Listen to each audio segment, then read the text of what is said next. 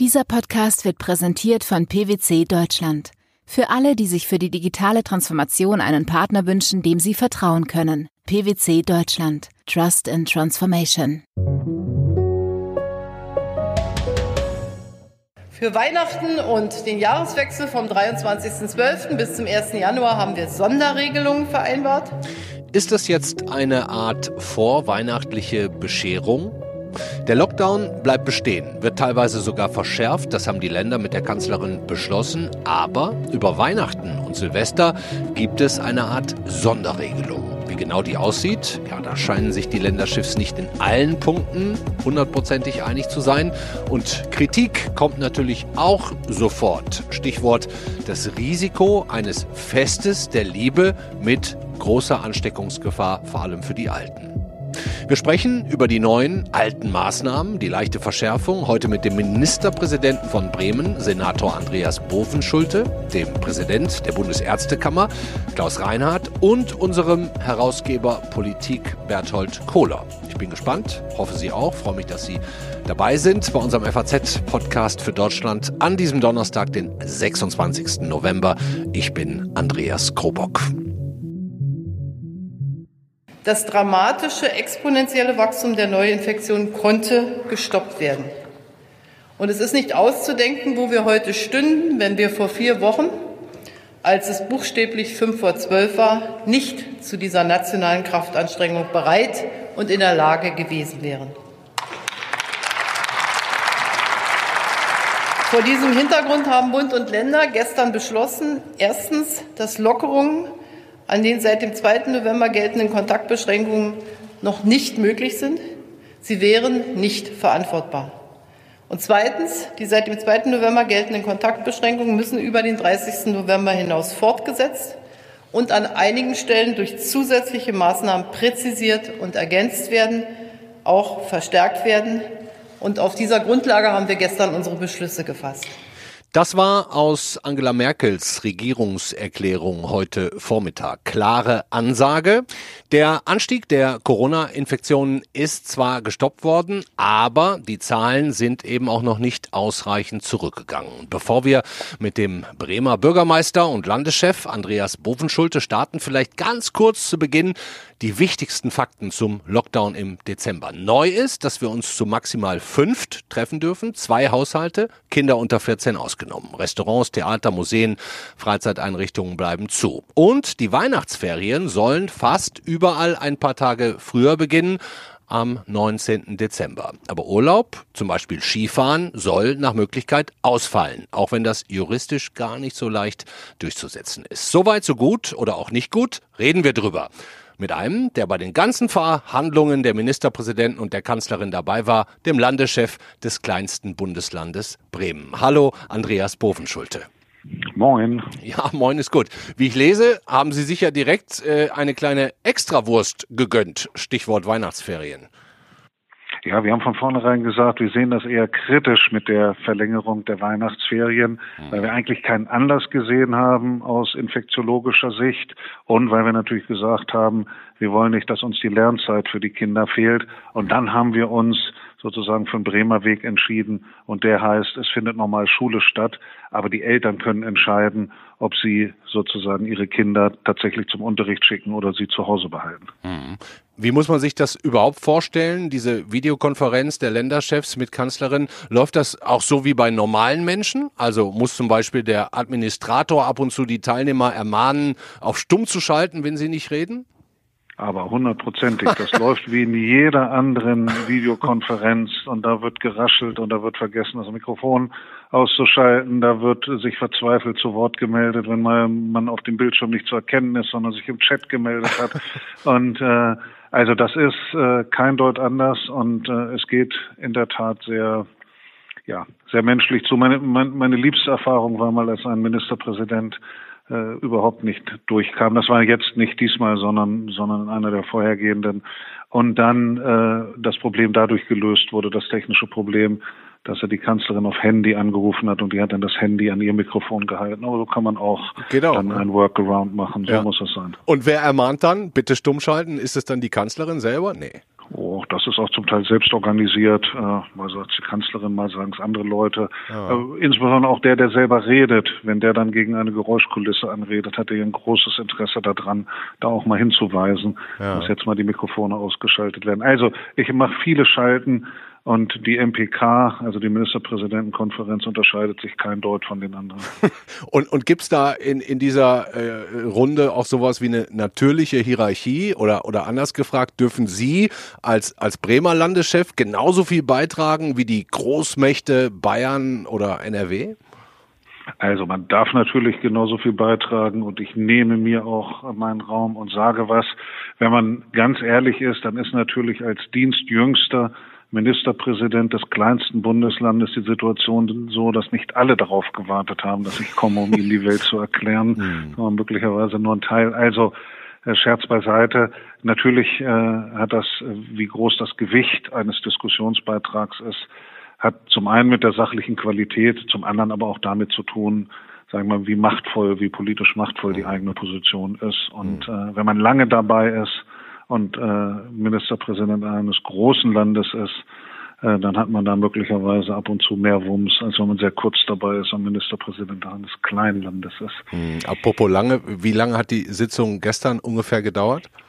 Oh, war eine neue persönliche Bestleistung für mich. Also so viel hatte ich noch nie bei einer MPK erlebt. Sieben Stunden. Boah. So ungefähr. Das ist ja. Und wir haben zwar auch über viele grundsätzliche Sachen, aber auch über viele Details diskutiert. Und wenn ich das einmal sagen darf, ähm, wenn die Zeit da ist, äh, Bürgerinnen und Bürger ja denken ja manchmal, wenn jetzt so Politiker zusammen sind, dass sie dann im Wesentlichen Fensterreden halten, auch sich gegenseitig missionieren ideologisch und nur in also grundsätzliche Worthülsen austauschen.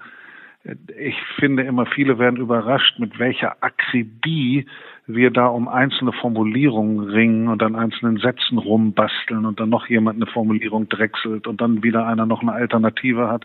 Das ist schon mhm. interessant. Mhm. Also mit viel Liebe zum Detail wird da diskutiert. Okay, und in welchem Punkt gab es gestern die, die größten Diskussionen? Wo waren Sie sich am wenigsten einig?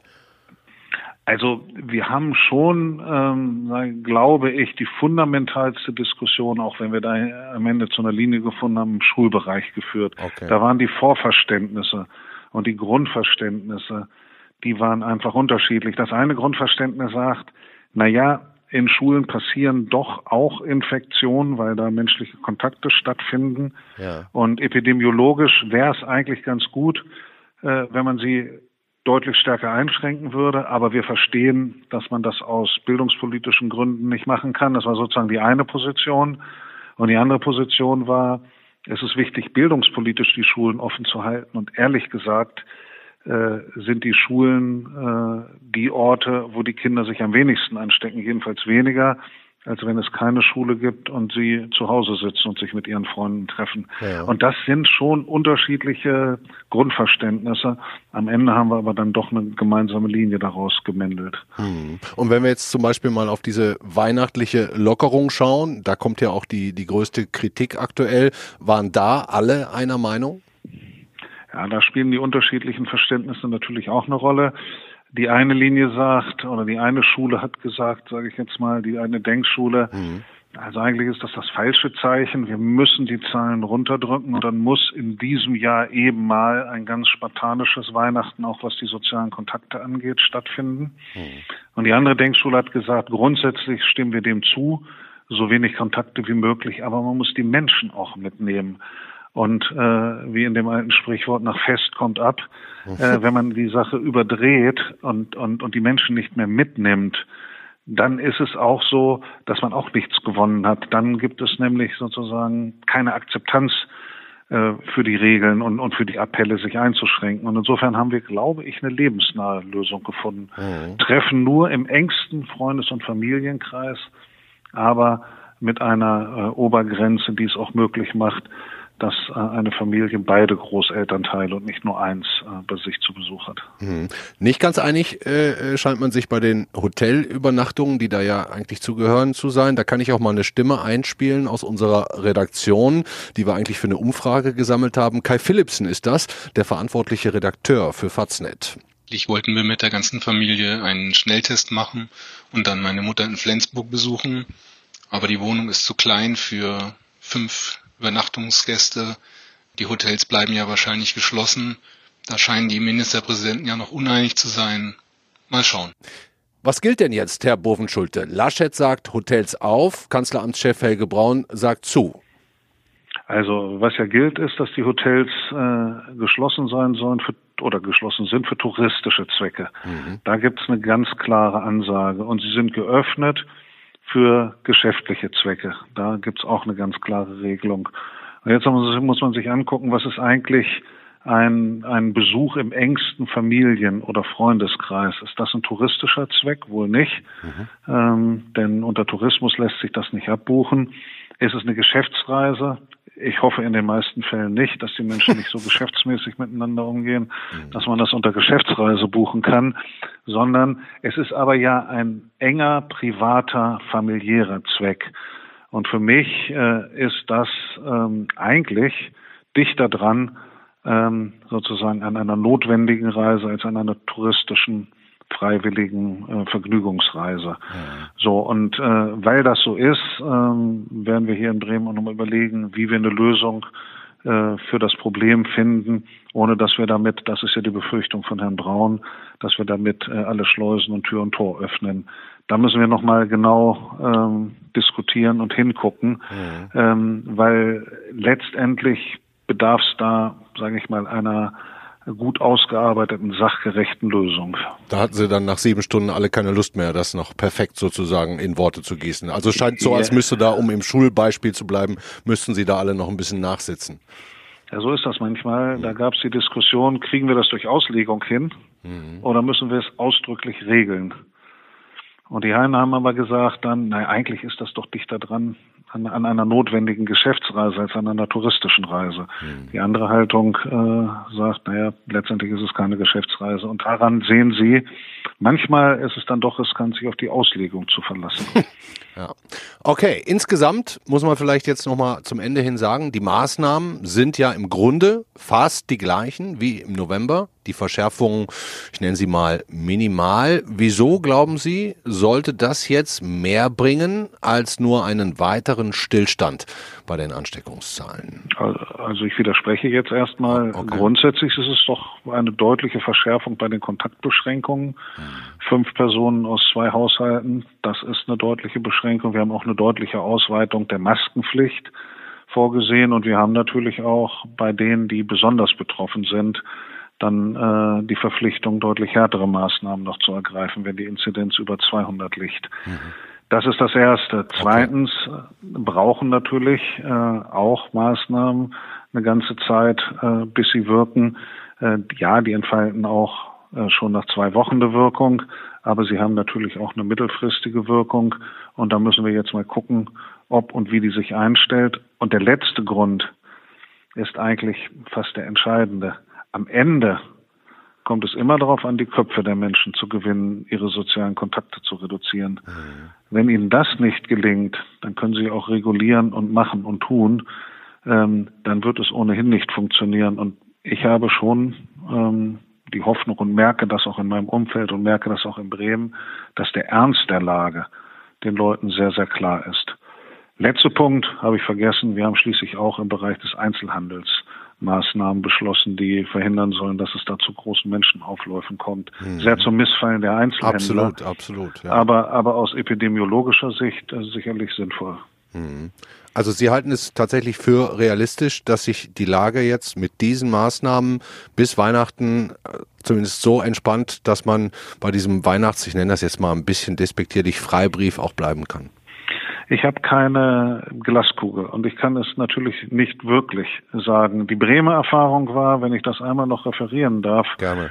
Ähm, wir lagen so am 7., 8. November ähm, als, als Stadt Bremen lagen wir bei einer Inzidenz von 255. Das finde ich ist richtig viel.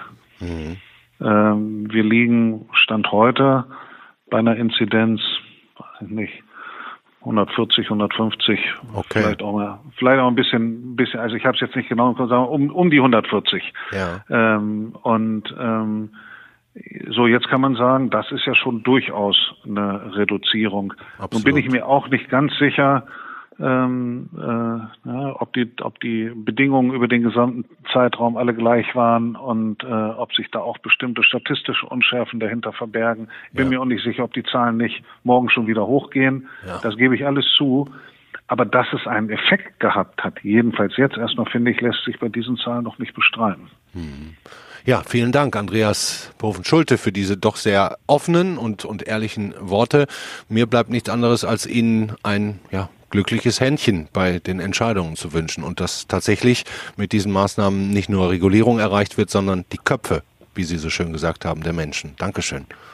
Ganz, ganz herzlichen Dank. Ich wünsche noch einen schönen Tag. Das war der Bremer Ministerpräsident bzw. Bürgermeister Andreas Bovenschulte. Sehr ehrliche Worte. Da stehen wir also jetzt und müssen hoffen, dass wir irgendwie aus der Nummer rauskommen, dass die Maßnahmen reichen. Eventuell natürlich auch irgendwann in Kombination mit Impfungen gegen Corona. Das könnte ja mit ein bisschen Fortune auch schnell gehen. Ich bin sehr neugierig jetzt, wie unser politischer Herausgeber die Lage einschätzt. Hallo, Berthold Kohler. Hallo, Herr Kropock. Herr Kohler, sind Sie mit der Politik in diesem Seuchenjahr 2020 grundsätzlich einverstanden? Ich glaube ja, mit dem Krisenmanagement äh, der deutschen Politik kann man äh, grundsätzlich zufrieden sein. Das zeigt insbesondere der Vergleich mit äh, Nachbarländern, schon mit unseren europäischen Nachbarländern. Ähm, wir kamen, glaube ich, ganz gut durch die Krise, sowohl was die Lage in den Krankenhäusern und Intensivstationen angeht, als auch was die Folgen für die Wirtschaft ähm, äh, betrifft. Da hat sich sehr ähm, das Institut der Kurzarbeit bewährt dem ja das, das inzwischen auch andere Länder anwenden.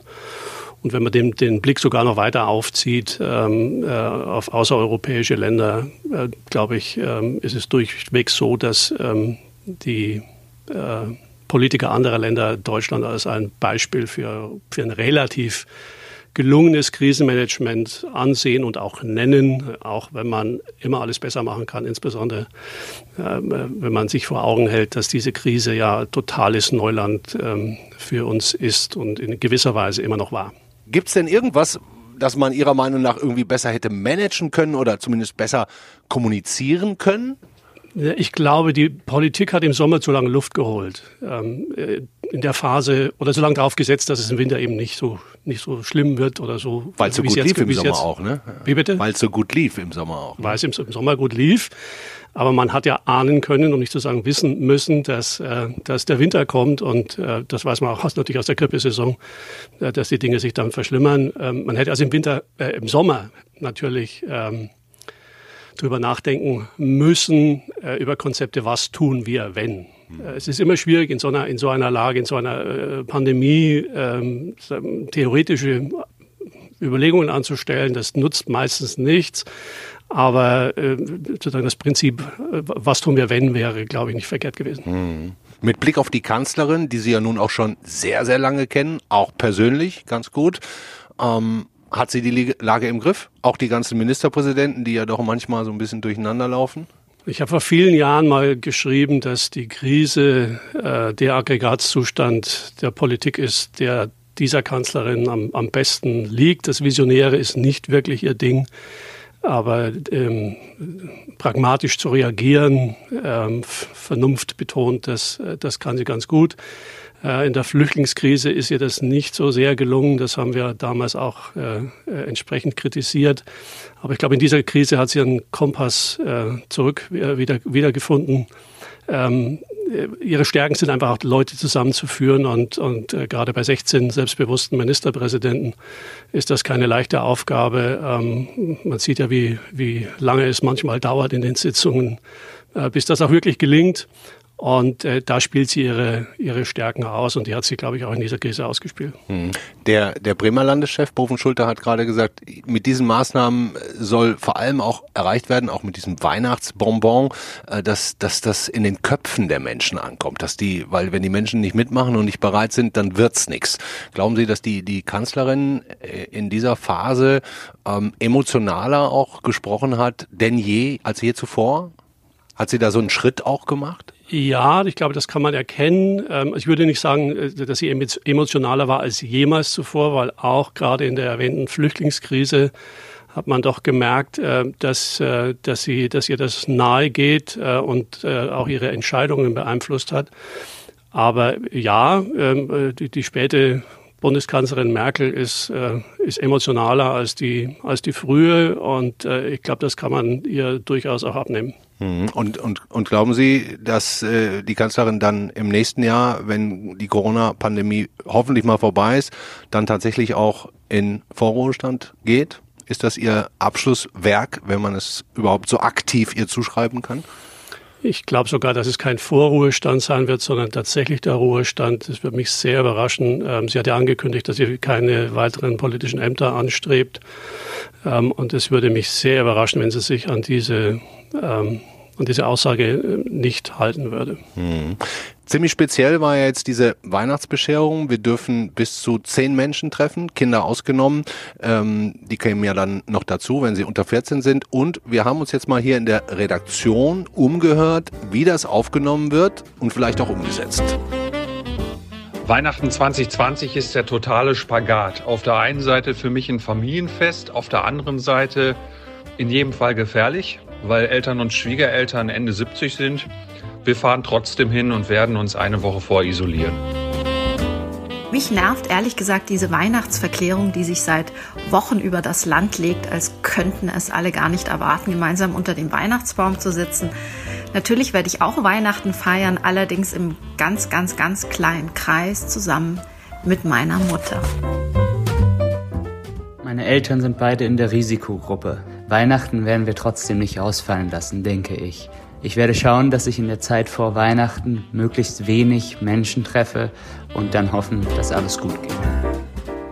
Wir haben bis jetzt in der Familie die Abmachung getroffen, dass wir uns mit acht Personen sehen. Ich finde die Ausnahmeregelung eigentlich nicht richtig. Es haben in diesem Jahr auch viele den Ramadan ohne Familie feiern müssen. Herr Kohler, wie machen Sie es? Ja, also wir werden im allerengsten Familienkreis feiern. Äh, ich habe äh, Verwandte und Familie in Bayern. Ähm, wir werden uns dieses Jahr nicht über Weihnachten sehen.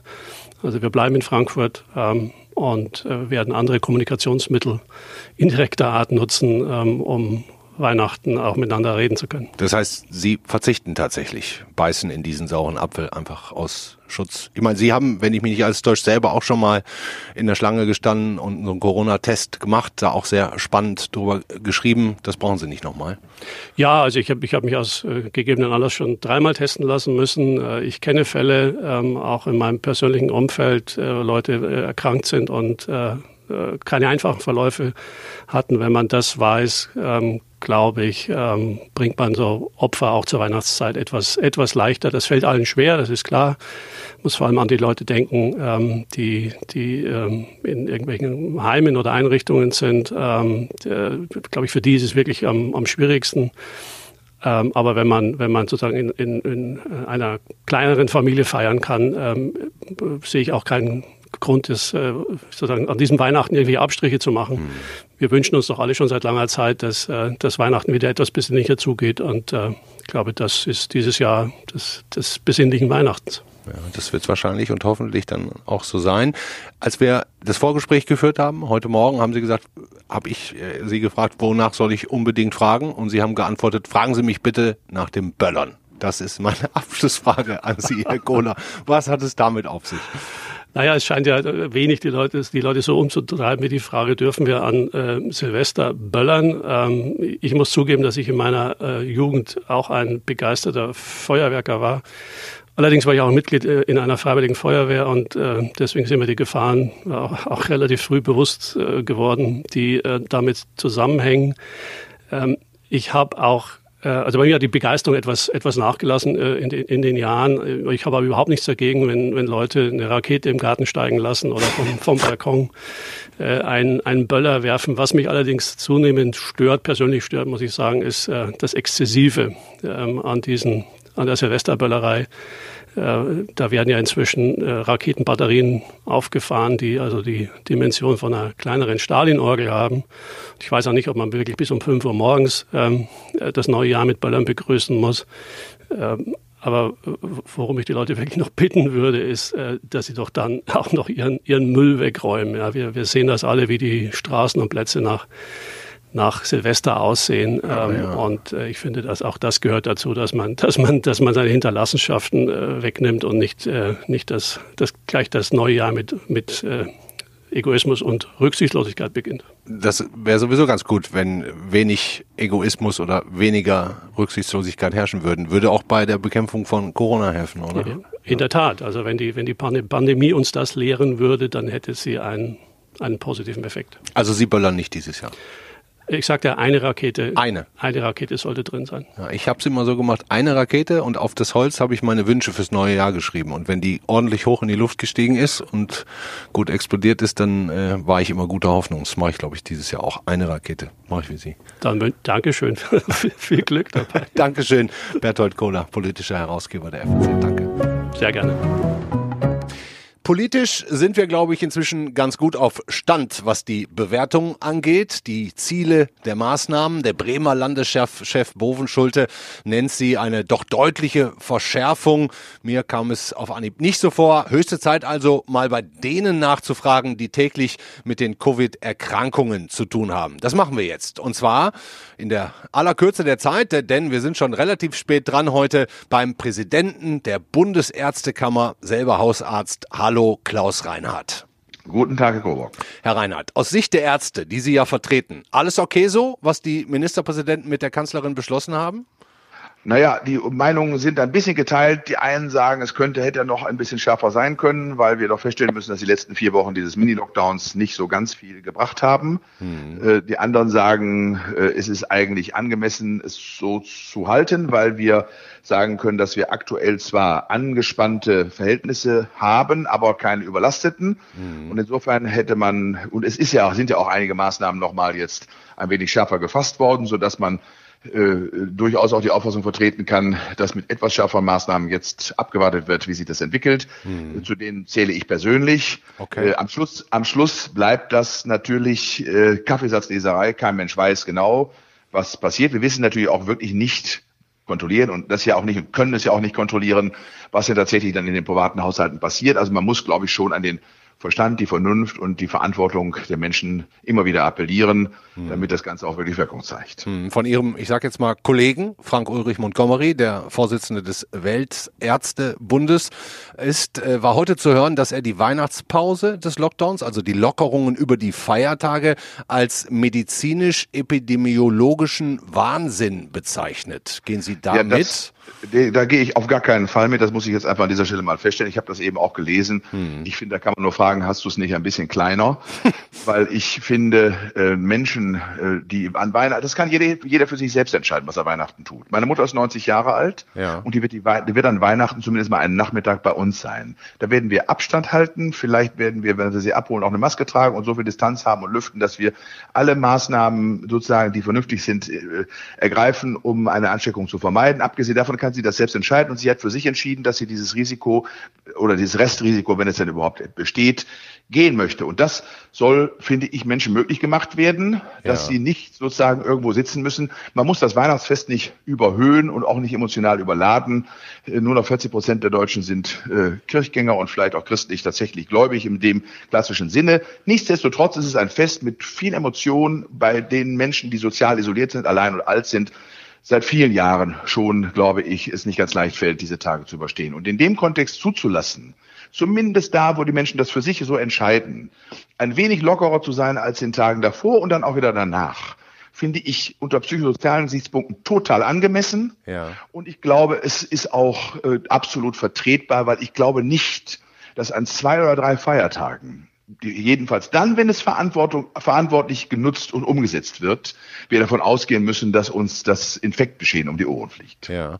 Ähm, Sie sagen es gerade, 40 Prozent etwa oder sagen wir mal maximal die Hälfte ähm, ja. werden vielleicht Weihnachten im christlichen Sinne verbringen. Aber äh, diese Verlängerung ähm, der Lockerung, die gilt ja auch bis inklusive Silvester. Und das feiern ja nun mal deutlich mehr, oft auch so. mit reichlich Alkohol. Das könnte genau. dann doch schon eher problematisch werden. Da gebe ich Ihnen völlig recht. Ich hätte mich deutlich stärker, wenn Herr Montgomery sich äh, sozusagen sehr äh, sagen wir, mahnend und warnend äußern möchte, dann tut er das ja wahrscheinlich aus äh, mit äh, gutem Gefühl und mit dem mit der mahnenden Stimme. Seid vorsichtig, das will ich insofern äh, äh noch als als äh, wohlmotiviert ansehen. Dann hätte ich mich aber auf das Silvesterfest konzentriert mhm. und hätte gesagt, also über den Jahreswechsel, den müssen wir dieses Jahr deutlich deutlich reduzierter begehen als wir das üblicherweise tun. Und den würde ich auch deutlich besinnlicher vielleicht feiern, als das üblicherweise der Fall ist. Mhm. Und da finde ich, hätte man tatsächlich durchaus, hat man ja, glaube ich, auch getan, dass auf öffentlichen Plätzen die Dichtberichte keine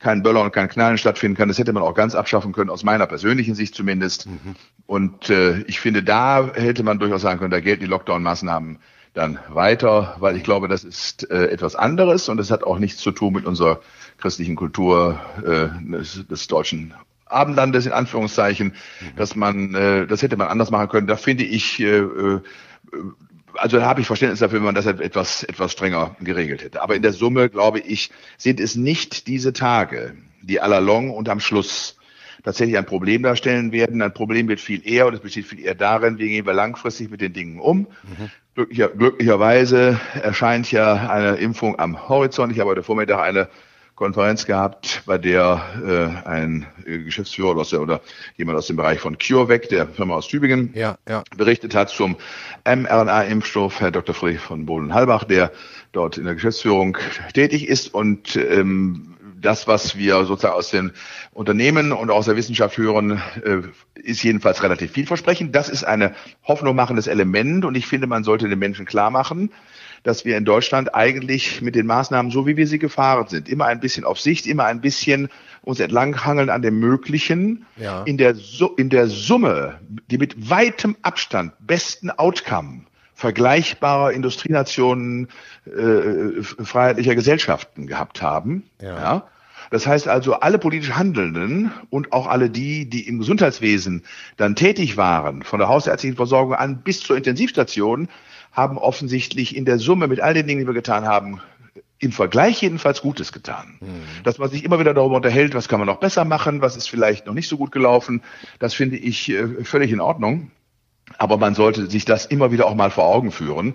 Und insofern bin ich also mit der Kritik an politischen Entscheidungen in diesem Zusammenhang sehr zurückhaltend, weil ich finde, dass man doch, glaube ich, feststellen darf, dass das ziemlich verantwortungsvoll geschehen ist. Mhm. Und die Aspekte, die es zu berücksichtigen gilt, sind ja zahlreich. Nicht? Also natürlich, das eine ist der Gesundheitsschutz, das mhm. ist ein hohes Gut, definitiv. Ja. Aber es gibt daneben auch andere Güter, die menschliche Würde, das soziale Beieinander etc., die zumindest Berücksichtigung erfahren müssen ja. und nicht einfach ausgelendet werden dürfen. Ja. Im Moment scheint unser Gesundheitssystem und Sie können gerne widersprechen, ja noch gewappnet zu sein, den täglichen Infektionen und Erkrankungen Herr werden zu können. Bleibt das denn auch so, ähm, Herr Reinhardt, wenn die Zahlen auf dem aktuellen Niveau bleiben würden und nicht weiter senken? Schwer vorherzusagen. Also man kann sagen, dass wir jetzt vier Wochen lang ein relativ stabiles Niveau haben. Hm. Das heißt, man kann ungefähr oder könnte theoretisch zumindest sagen, das ist ein Steady State, den wir jetzt haben, der wahrscheinlich dann so bleiben wird. Mhm. Ja, mhm. weil wir sozusagen ja doch mit einer zweiwöchigen Verzögerung etwa dann äh, die Menschen erleben, die im Krankenhaus landen und dann unter Umständen auch hochkomplex behandlungsbedürftig werden. Mhm. Und die Zeit ist jetzt aber sozusagen vergangen, dass wir sagen können, da ist einmal die Umwälzung in Anführungszeichen geschehen. Mhm. Das heißt, äh, das, was wir aktuell an Infektgeschehen haben, müssten wir eigentlich bewältigen können. Okay. Ja? Mhm. Ähm, nichtsdestotrotz ist das Ansinnen richtig, äh, alles zu tun, dafür zu sorgen, dass es noch mal weiter vielleicht sich reduziert, soweit das eben äh, machbar ist und mit vernünftigen Maßnahmen hinzukriegen ist weil man, glaube ich, je größer der Sicherheitspuffer ist, umso besser wird man sich fühlen. Und ich finde auch, jeder Mensch der daran nicht versterben muss, weil es uns gelingt, das zu vermeiden, ist ein äh, ist ein Gewinn, das ist eine, es, dafür lohnt sich das, das ist überhaupt keine Frage. Absolut, ja. Aber, aber insofern finde ich, finde ich diese Ansinnen und finde ich die Maßnahmen völlig in Ordnung. Mhm. Aber ich meine schon, dass wir dass wir eben nicht die Menschen panisch machen müssen, sondern wir müssen an ihren Verstand und ihre Vernunft appellieren. Mhm. Das hört sich jetzt für mich und das vielleicht nochmal als Abschlussfrage oder Statement ähm, durchaus optimistisch an, was Sie sagen. Sie sagen, wir werden der Situation aktuell her. Wenn es so bleibt, äh, werden wir auch weiter ähm, damit klarkommen, was die medizinische Versorgung angeht. Dazu kommt jetzt noch die große Hoffnung auf die Impfstoffe, auf die Impfungen. Also Sie sind alles andere als pessimistisch. Ich bin äh, prinzipiell äh, vom Naturell her kein Pessimist. Das ist das eine. Das zweite ist, die Daten, die wir haben, äh, sprechen durchaus dafür, einen vorsichtigen und eine differenzierte Form von Optimismus zu haben. Ich glaube, dass es klug und vernünftig ist, den Menschen diesen kleinen Mini-Optimismus auch mitzuteilen. Mhm. Immer wieder auch mit der Botschaft, aber das heißt, ist überhaupt kein Grund dafür, leichtfertig und leichtsinnig zu sein.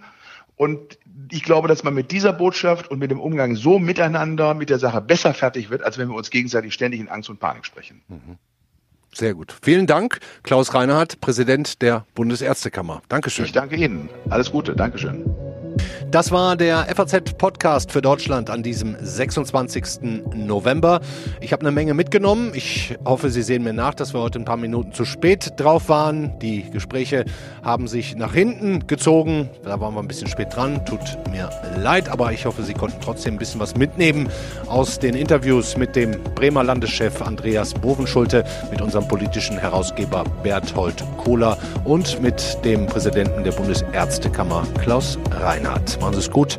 Ihnen einen schönen Abend. Ciao.